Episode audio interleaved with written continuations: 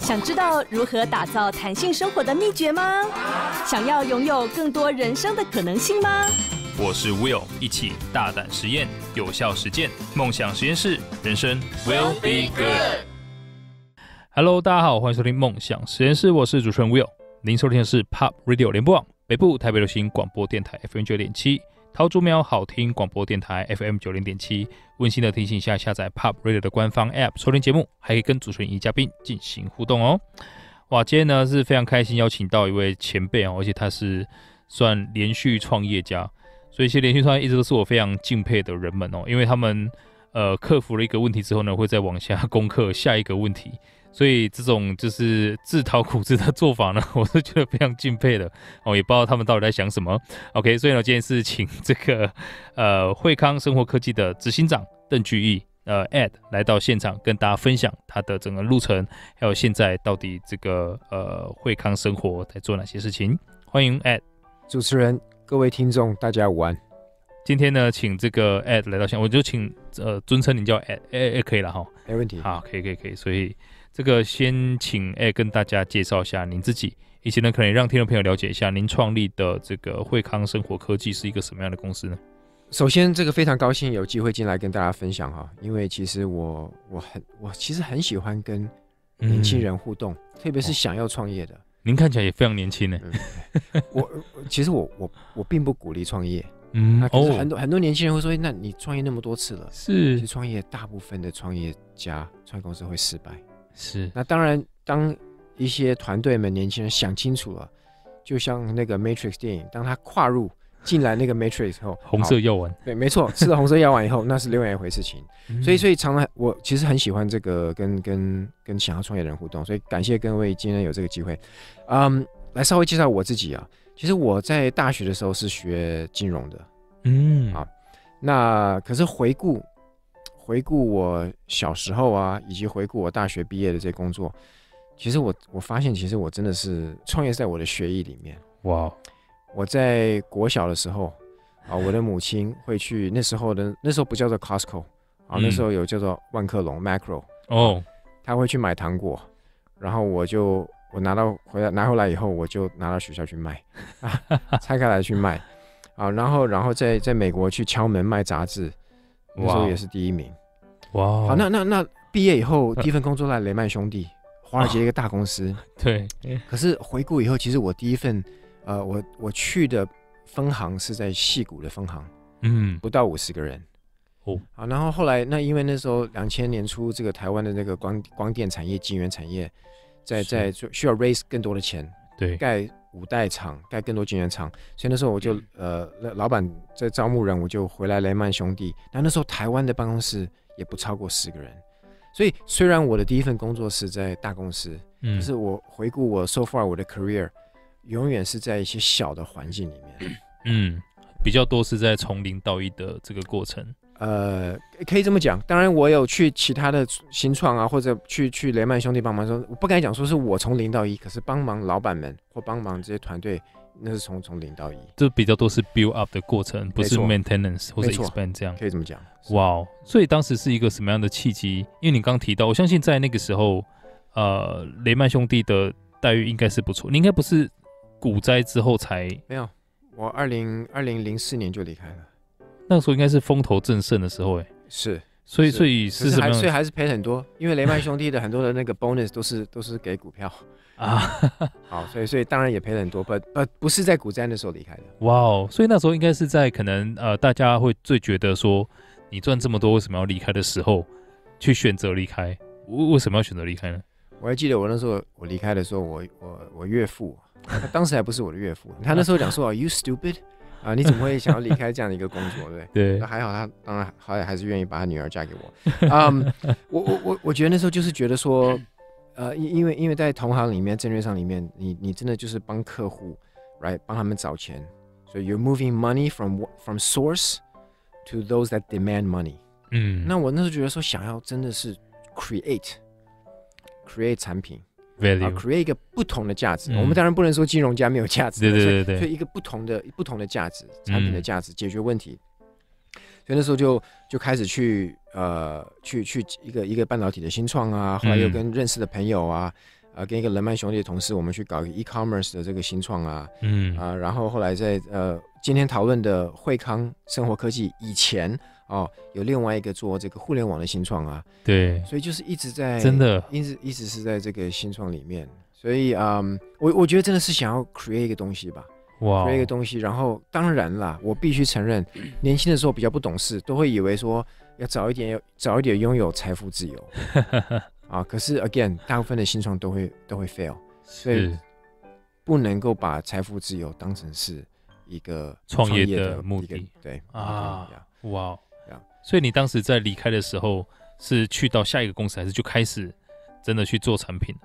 嗯、um，我是我是去，我那时候知道，因为我只有金融的 experience，那、嗯、我为了要学这个 sales and marketing，嗯哼，啊，我我请一些一一个客户啊，就是身边的一些贵人跟长辈啊，嗯、介绍一下，去一个新创去学习 sales and marketing，那刚刚好有、哦、有一个有一个交大的杰出校友，他愿意让我做这个 sales and marketing，所以那时候不是马上做新创。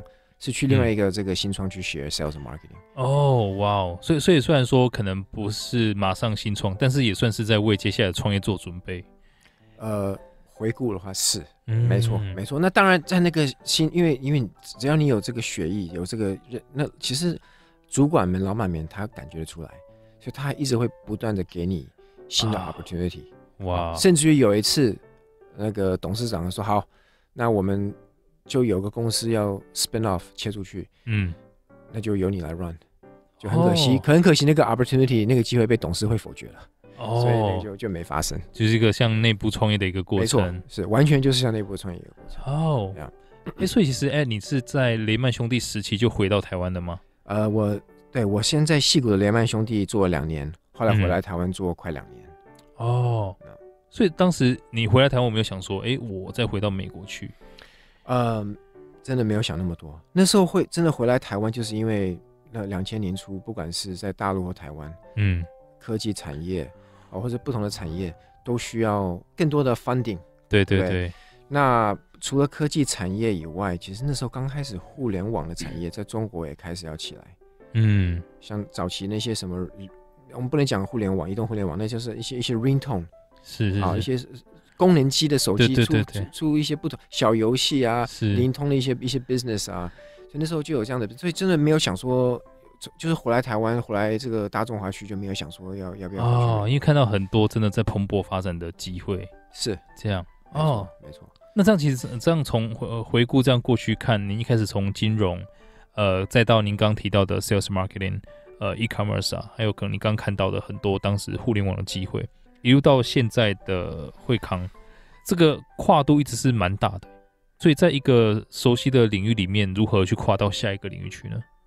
说真的哈，谁今天如果坐在你面前说，嗯，怎么样熟悉跨下领域去，那个答案是假的。OK，真的是走过以后才才知道。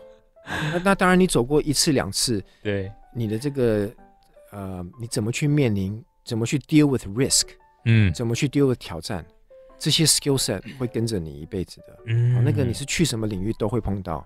可是说真的，要要怎么样能够能不能百分之百克服跨产业的这个这个领域啊？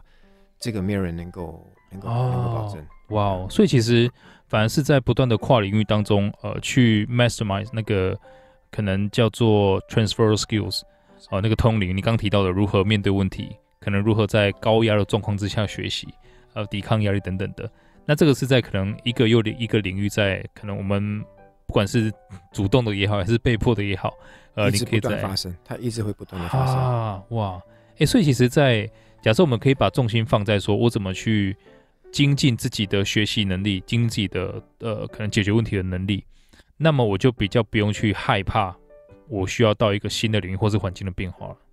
呃，我我是我是这么认为的。那当当然，你要、嗯、要要进去一个新的领域、嗯，还是要做一点基本的 research，、uh, yeah, of course, yeah. 啊，啊，要要有一些基本的一些 know how，要要了解，而不是跳到一个火坑里面。哇，呃，不过你刚刚讲的没有错，其实真的是解决问题的这个哇，这个。谢谢谢谢啊，这个这个真的哎，这个提醒我觉得非常非常重要。所以我们休息一下，马上再可能请教一下。哎，那如何去挑选一个要跨的新领域呢？我们休息一下，马上回来。梦想实验室，人生 will be good。Hello，欢迎到梦想实验室，我是主持人 Will。今天非常开心邀请到惠康生活科技的执行长邓菊 Ed 来到现场。所以其实刚 Ed 刚呃大概跟大家分享了他的整个过去，我觉得其实是蛮呃激励人心的啦。因为从一个可能待遇很好的公司，那因为可能心中里面当时燃起了不知道哪一把火，呃希望可以从金融这种呃我们讲价值发现的产业里面，那跨到产品的价值创造呃这个过程当中。那再来呃，一直到今天的惠康也真的是很多不一样的领域，所以想请教一下，哎，您在可能选择下一份呃自己要投入到的领域里面去的时候，你是有一个什么样的 criteria 吗？主持人，不好意思，你我我必须讲，你刚刚描述金融产业是价值发现，I could not have put it in a better way，那是我听过人家讲最好的。哦，谢谢您。对不起，您说您在问一次你刚刚的问题。哦，我说您在可能呃一进到下一个领域，因为你跨了很多领域嘛。嗯所以，呃，您刚才提到说，在可能呃领域之前，我需要做一些功课，嗯，OK，嗯，所以我相信你可能每一次并不是说我只有这个地方可以去，而是同时有不一样的 options。所以你是怎么做决定，我要进到哪一个领域？我我我觉得哈，呃，可能最近因为我们公司的一些媒体杂志描述我们比较多了啊，当然不会不会讲到我其实也失败过蛮多次的，嗯，那因为因为毕竟就是。呃，老是在那边想东想西的时候啊，你总是会去看一些不同的生活周遭，一些不同的一些痛点或一些不同的 opportunity。嗯，那那在智康堂啊，或者是其以前在核心的这些公司以前，我其实也有碰到一些其他的机会，也去 try 过，也花了一点钱做下去，可是是失败的。哦，大概有有有两个这样子的机会。哇、哦，那今天这个，如果今天刚主主持人问说这个惠康生物科技致康堂，真的是因为看着那个呃，第一周围周围的，首先我的家人都是二型的糖尿病，嗯啊，呃，包括我有一个外婆，那最最近刚走，那九十四岁，不过她在八十，她其实七十几岁的时候，她每天就是每天早上起来量血糖，量血糖就是扎扎指尖血，然后写在本子上。就从这个角度去看，说，哎，在一个面对一个糖二型糖尿病，他们有什么样的痛点，以及做什么事情可以把自己的血糖跟疾病管理的更好。所以当初的启发是来自于这个。嗯，哇，所以这是您当时要创办这个的一个，因为我我的父亲也是糖尿病，那只是因为我们是在南部，那父亲他是一个比较固执的人，他他喜欢听广播，嗯，所以他相信广播喝的那些东西会比医生的建议有用，所以其实他当时的恶化非常非常快。他在很短时间内就呃几乎就是眼睛就看不到了，嗯，所以他从二零一零年开始眼睛一直看不到了现在，嗯，然后呃当然身体也慢慢的在在退化，那现在两天洗肾一次，嗯，呃每天只能喝五百 ml 的水，嗯，那吃什么东西像香蕉是完全不能吃的嘛，有磷，然后还要撒一些药粉去去磷等等的，Yeah，所以我我我我知道我真的可以深刻的体会糖尿病可能对很多人而言，他们算是。啊，还活着，但是生活品质是非常非常低的。Yeah, yeah, yeah. 那个，Well, I'm sorry to hear that. 啊，就是真的，我其实我家里面长辈很多都是你刚刚讲走的。我外公也是走的时候失明，嗯、然后然后那时候是得到一些传染病，然后我我阿妈她是洗肾，肾衰竭走的。所以那那可是包包括我的阿公，我再描述一点故事啊，希望不不不会太恶心。就是我从小长大的时候，我我幼稚园的时候，我我阿公啊。从台中坐火车上来看我们，住在我们家的时候，我晚上跟他睡觉的时候，我闻得到他的糖尿病的味道。哇，那他他是内科医生，他是内科医生，所以他那时候走的时候是是心脏病，当天走的是心脏病。所以这些那好，那您您刚刚描述您父亲的，他现在碰到的状况，其实是很多糖尿病人都可以避免的。嗯，只要早一点去 manage 啊，当然要有一定的那个行为的改变，要有一定的 discipline。那可能要有家周遭的亲朋好友帮忙，或者是我的医疗院所需要来来 support 这个病人。嗯，可是你刚刚讲的那些，可以都是可以避免的。哇，所以现在您的开发这个呃产品，它它是用什么样的方式来帮助大家解决您刚刚提到的痛点？今天有两两个痛点哈，而而且我们是希望解决三个痛点。嗯，我先从刚刚讲，先从周围的这些病人呃家人哈，首先就是嗯。我我觉得任何一个疾病，不管你是高血压、是糖尿病，你总要你要量，对对，你要量，你才知道。任何一个行业，任何一个呃一一个 discipline 都一样，你要有数据，你才知道怎么解决问题。嗯嗯，好，所以今天这个您父亲啊，或者是我的我的这些这些外公外婆、阿公阿妈们，他们如果早一点量，好，他们就可以知道说，哎，那我我什么，我的我的可能要多一些运动，或者糖要少吃，以后药或不够。嗯，好，这个是病人的痛点。对，那另外一个痛点其实就是医疗院所，因为也没有数据。在处方药的时候，因为我们台湾是所采用所谓的慢性处方签，嗯嗯，好，两到三个月，对，临时来回诊，所以当医生或者是护士、卫教师、营养师没有数据的时候，他们也很难来帮助需要帮助的人。嗯、对，所以我们透过软体、透过技术，我们让 data 可以不只是给病人，让 data 有病人病人可以 available，have data available，嗯，嗯让照护团队、医疗院所。啊，也同样有样 data。嗯，那其实第三个痛点，今天不一定有时间讨论，其实就是健保的痛点。哦，我们健保的第一大支出，慢性跟急性肾脏病，五百四十亿。哦，第三大支出，糖尿病，三百多亿，都都台币。第四大高血压，第六大跟第七大是中风跟呃心脏衰竭，这些都是直接或间接的跟慢性病有关系。所以在这个整个社会上，慢性病的管理的好不好？不管是在社会的层面、家人、病人的层面，都有它的痛点。哇哦！所以其实等于是这个东西，我们做好的话，也可以让国家的可能预算呢、啊，更有效率的去结缘，有机会有机会结缘。呀，哇哦！而且我觉得相信这个议题是越来越重要，因为啊，我们可以看到台湾是一个慢慢的步入老化的社会，所以其实可能本来大家因为仗着自己年轻，然后就觉得没有什么状况的问题，会因为我们不去重视或保养，老年就慢慢的出现。那那个时候其实缴税的人更少，但是需要国家补助人更多。是，那我相信这对国家是一个非常非常大的负担。是，所以您在呃大概是什么时候开始推出这样的产品？然后还有现在的推广呢？这个整个呃产品呢想法真的是二零二零一三年开始去去执行啊。哇，真正见识呃到到就是到推到市面上，大概是二零二零一四年的一月。哎，也也蛮蛮久快，那那二零一三到二零一四，看你怎么看。哦，你如果从新创的角度，这个很久，对不对？啊，对对对对。可是你如果从你如果从医疗产业，或者是看一下，或者是你看一下市面上大的大的成功的新创，八到十年。对啊。啊，Uber 这种都是都是八到十年跑跑不掉的，所以所以真的看了看我当天的心情，觉得有时候真的很快，有时候又觉得真的很慢。对，因为我们从是从医疗的角度来看，发现说哇，这个一年内我有有一个这样产品上是非常非常快的。因为其实您做的这个领域，我相信在可能资源上面的耗损应该是很快，因为毕竟它需要很多的这种呃验证啊等等的开发，那法规上面也是有蛮多。所以其实我刚刚看到说，就是台湾的糖尿病人口是蛮多的，呃，超过两百万人，那每年用呃大概两二点五万人在增加。所以其实现在就您在看啊，你是觉得说可能从呃年轻就要开始去做一些监控了吗？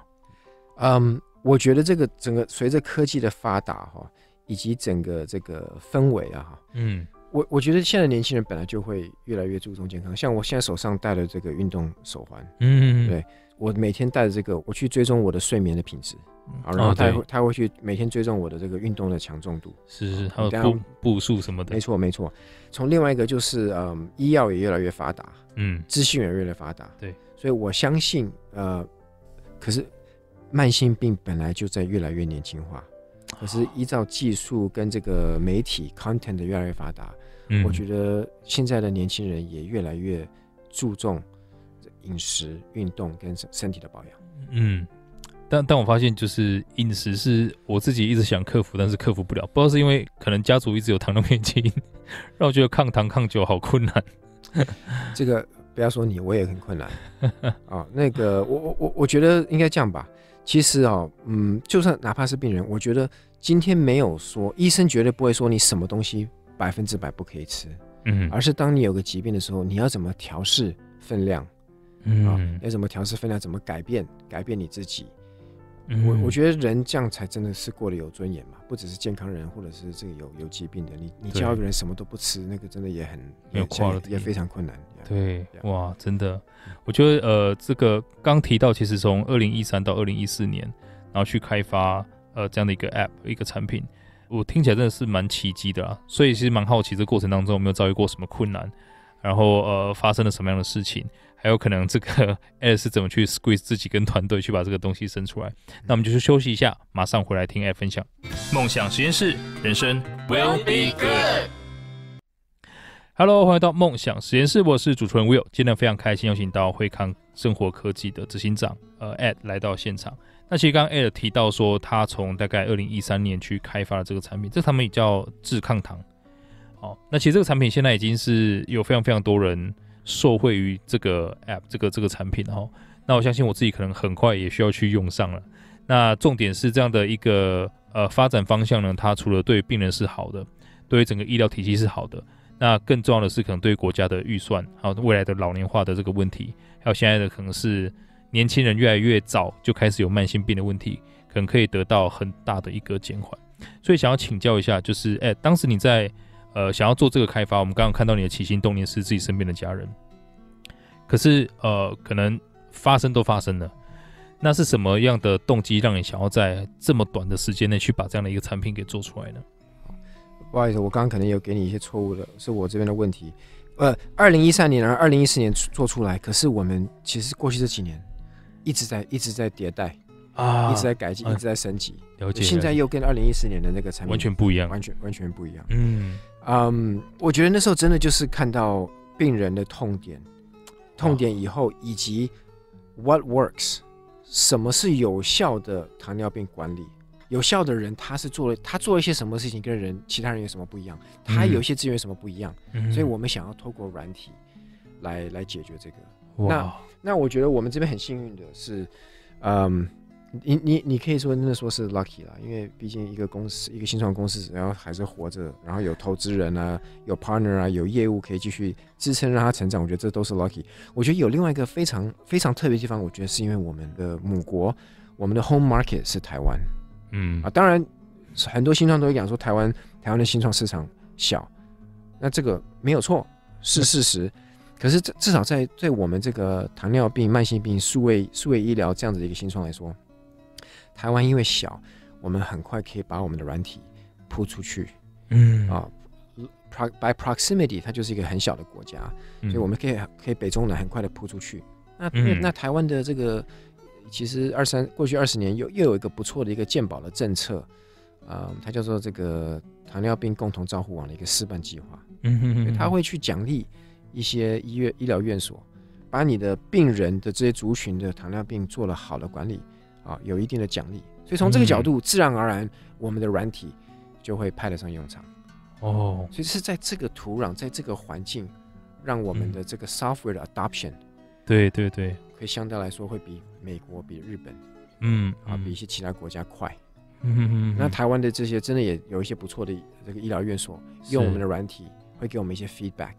哇！我们在在软体上面再去做迭代，这样的话，我就可以收集到很多很多数据嘛。好，那当当我们得到病患跟医疗院所的授权，可以用这个数据来再做更多的分析以后，自然而然这个产品就可以一直一直迭代上去，然后这个产品可以越来越做更多的功能来帮助病患，来帮助医生。哇，Amazing！嗯，所以其实，在整个过程当中，因为你刚刚提到，其实这这不是一个已经开发好的完品，我相信。呃，对所有创业家来说，就是永远只有更好，没有最好。嗯、所以，其实，在整个过程当中，呃，哎，你有没有可能特别印象深刻的可能故事，或是碰到的挫折？呃，我觉得有两个哈。嗯。第一个就是那个投资人签了投资协议，全部不打进来。哇，这怎么解决？那个，一直代表时间很紧。第一，第一，我就我就我就自己垫了我 垫了钱，垫垫了我那个房贷的钱垫进去了哈。哦哇。那天真的是有一点感觉，好像天要塌下来的感觉，哇可是又不能又不能显示出来。我记得我那天回家，准备要带我女儿去一个一个一个父亲女儿的一个一个舞会，对，女儿那时候很小，是，就继续去，不能强颜欢笑。对，那那那个那那个那时候我就我就周末，我那天周末就我记得那然后那天是礼拜五，然后我礼拜六还礼拜天就打电话给我两个投资人，然后一个是我的董事，就跟他说我碰到这个问题了。嗯，他们说 OK，不用担心。说第一，我被他们骂了一顿。好，对。第二，好，那就是好，那那好，我们怎么解决？那某些投资人就支持我，他们就再拿一点钱出来，嗯，然后来再来投资。所以这个是一个蛮，我相信我相信很多新创都会碰到类似这样的问题，只是大家都大家都说不出来。是是是啊，对。那第二个挑战是因为我们，如果各位去看我们的那个智呃智康堂的这个呃 APP，你看到我们我们其实串接国际大厂。嗯的很多这些什么血糖机啊、血压计啊、体重计啊，像胰岛素笔啊，好，嗯，无无线的胰岛素笔。那我们早期的时候，我们去串这些 device，没有人，没没有，我们也我们是一个新创，我们也不会去想那么多，对，我们就去 hack hack 这些 device 去串串这些数据。OK，然后那时候有个大厂就写写一个警告函来说，你这是我的 device，你不能串。哦，那我们就回答说，No，this is not your，this is no，他说这个是我们的 data，嗯。那我们的讲法说 No，this is not your data。这个 data belong to the 用户，user 是 user。那如果用户他认同他 OK 的话，basically，嗯，然后就说这是这是这是这是 OK 的，right？Yeah。所以那那时候的确，那我们只能硬着头皮去去去去回复回复，然后就继续 again，你没有，你只能继续往前走。哇，那我们我们没有很恶劣。啊，除了那个 那个以外，那个没有没有，就反正就是你要你有这样子的一个一个坚持的一个回复，然后那后来开始越来越做大了以后，就 user 多，然后真的有提供，我觉得市场上看到我们有一些价值，对对，我觉得这些大厂反而就会比较和善的来跟你互动，来跟你做串接，甚至是邀请你，yes 啊，哇，所以你看，你你刚碰到这两个是截然不同的问题，一个是可能在资金端，一个是在。呃，可能是也不能讲客户端，呃，可能是用户端，还有可能是呃，我们像 source，呃，data 的这个 source，所以它它是可能发生在不一样领域的问题。那哎、欸，你自己有没有看到说，在解决这些问题的过程当中，那些共同的特质是什么？因为我觉得这个是很多可能想要去，可能还对创业有很多美好憧憬的人，会需要事先知道的。嗯，呀，所以您自己在看待说，可能创业这个呃过程当中，呃，需要的这个特质。嗯，会是哪一些呢？首先，我觉得那个抗压性要够强。嗯，好，那一定要培养冷静、冷静思考的能力。冷静，对啊。哇，我是一个冲动的人。哎、欸，我看一下，你觉得很冷？你很冷静？已经被已经被被磨掉了。就像我讲的，要培养嘛，要培养，要培养，要培养那个冷静。我有时候还是会很冲动的啊。我的我的团队会跟你讲说，我有时候真的还是很冲动。嗯。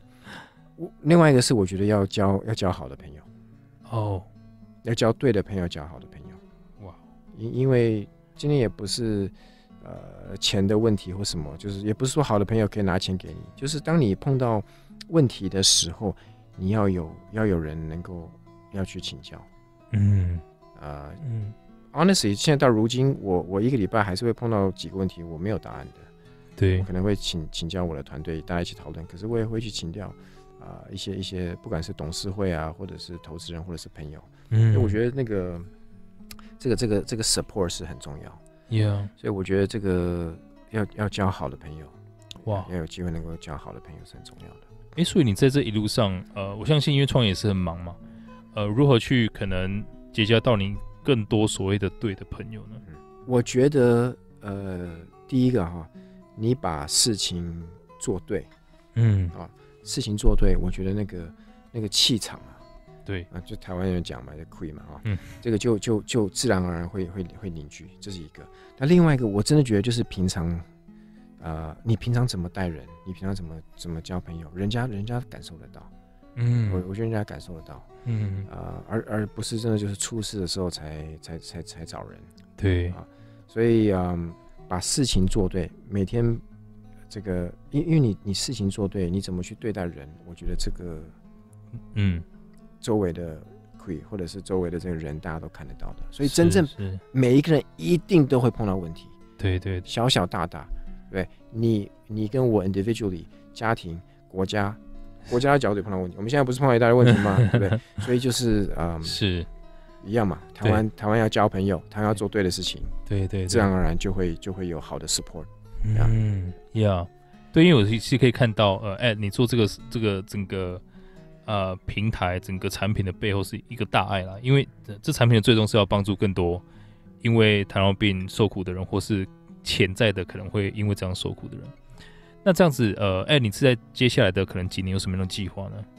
首先啊，我们未来的几年计划跟我们最近有发生一个一个好事有关系。嗯、我们上个月的时候拿到台湾第一个呃 TFDA 第一个数位疗法的 approval 哦，就是一个 software as a medical device。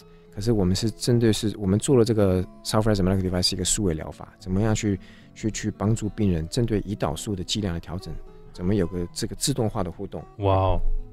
那有这个了以后，我们会跟我们的这个我们大的一个合作伙伴啊，一个药厂，我们会怎么去做市场的准入？嗯，那有了市场的准入以后，整个整个 overall 自回到回到自康堂惠康生活科技这个公司，我们会开始在不同的国家啊，先从东亚的国家啊，包括澳洲跟新加坡、韩国、日本、台湾，嗯，怎么样把软体的医疗器材、数位疗法往健保给付的这个路线推动，哇，好，当这个发生了以后，整个这个产业的这个 sustainability，这个这个水就打开来了。是是是，好，打开来以后会带动其他其就是其他的新创在数位医疗产业里面。哇，好，那如果我们我们可以做到这个的话，我们是希望这个，因为因为其实我们最近最近我们政府。呃，以及台湾的这个两个这个这个这个证交所，一个是贵买，还有一个是台台湾台湾 Stock Exchange，也很鼓励鼓励这个新创以及这个烧那个 medical device 公司去上柜或上市。哦，如果如果 God willing，然后我们的执行都对的话，看看能够二零二五、二零二六有没有机会上柜会上市。好，上柜上市以后呢，就开始准备要跟国际厂商竞争了。对对对，啊，那就是可能要去这个还没决定到底是欧洲还是美国。啊，那个因为欧洲跟美国是两个完全不同的市场，不过 assuming 我们未来两年这个亚洲、东亚市场做得好的话，其实这个啊对资本市场如果有一定的这个回应，我觉得可以让我们有更多的资源去做欧美的市场。哇哦哇哦，恭喜！我觉得听起来非常热血沸腾，真的很兴奋啊！就是等于是以后我们在呃可能欧美市场可以看到一个属于台湾的，而且非常非常创新的数位医疗的方法的一个产品。那大家到时候别忘记啊，就是多支持这个台湾之光，不管是买股票也好，还是买产品也好。OK，我们休息一下，马上回来。梦想实验室，人生 will be good。Hello，欢迎到梦想实验室，我是主持人 Will。今天，非常开心的邀请到 Ed 来到现场。那其实刚刚呃到最后是非常非常开心听到 Ed 分享的好消息。那真的也预祝一路就是很顺遂的成功，让我们真的有机会可以看到呃台湾来的产品再次的发扬光大。那我相信这一路上真的很很不简单呐、因为看到哎是连续创业家，那最后的这一个创业也是一路走到了现在，也将近我十年的时间呢。所以呢，有没有一个可能呃对 AD 而言，您觉得很想分享给所有的听众朋友，或是认为呃影响你很深的一句话呢？嗯，um, 我觉得是呃 Never give up，永不放弃。啊、嗯，不管是 Again 这个这个可能也跟简单粗暴，当然跟 跟创业有关系，可是跟我们日常生活。所所有的都都有关系，人际关系，对不对？嗯，老老先生跟老婆的关系也是，对不对？是，所以 never give up，right？Never give up on each other，never give up on uh, on what you believe，what you believe in，never give up on the product，never give up in if somebody says no。我我自从离开雷曼兄弟的时候，就是去了很多新创嘛，常常常常碰到的一些客户，呃，都是一开始说 no 的，甚至于我以前还有个客户。OK，这客户以前在北欧，不讲哪个国家，一个做手机的。那时候北欧的手机的大厂，他直接转转过他的同事跟他说：“我们不会，我们不会用这家公司的晶片的。”哇，他他他没有什么恶意，是只是从一个工程师的角度，他说：“我们不会用这个东西的。”哇，我们就不放弃。最后面第一个后来他认同买单的，竟然是他。啊，um, 哇！所以，所以我我我们现在在这个在这个慢性病产业、数位医疗的产品的这个产业面临到一样的，就是会有各种，更何况是医疗更保守，对、嗯、病人、医生，对不对？保险公司一一大堆，对，所以呢，一定会有很多问题需要解决。那这个哇就就不放弃啊，就一个一个去解决。哇哦，我非常感谢你分享这句话。我觉得可能大家讲学了太多的理论，反而忘记最根本的一些东西。那我觉得其实这个 never give up 就是永永远不要放弃，这是呼吁了一个所有人要创业也在往前走的同时，真的是最根本、最根本，你的创业梦可以继续持续的最重要的理由。那永远不要放弃。如果你想放弃的时候呢，回来听一下这一集，或直接可能呃去买一下 股票啊，买一下产品，知道说哎、欸、这样的一个产品它要创诞生有多么不容易，它要造福全世界有多多么不容易，是因为很多的团队，包含 App 本身一直永不放弃，才有办法去造就起来的。所以呢，也希望啊今天这一集呢可以给大家带来很多启发，我个人是有非常非常多启发啦。所以呢，我要再次的感谢 Ed 来到现场，谢谢你 Ed，谢谢谢谢各位，也谢谢各位听众朋友。好，如果所以大家今天呃对今天的主题有任何想法，欢迎到 Pop Radio 的官方 App 上面留言。那如果听众朋友想要跟我或我们的嘉宾进行更多互动，或重温今天讲的内容，也可以到这个脸书搜寻 Will Be Good 黄世豪来追踪，我都会把今天的讲的内容上传，让大家可以重复收听哦。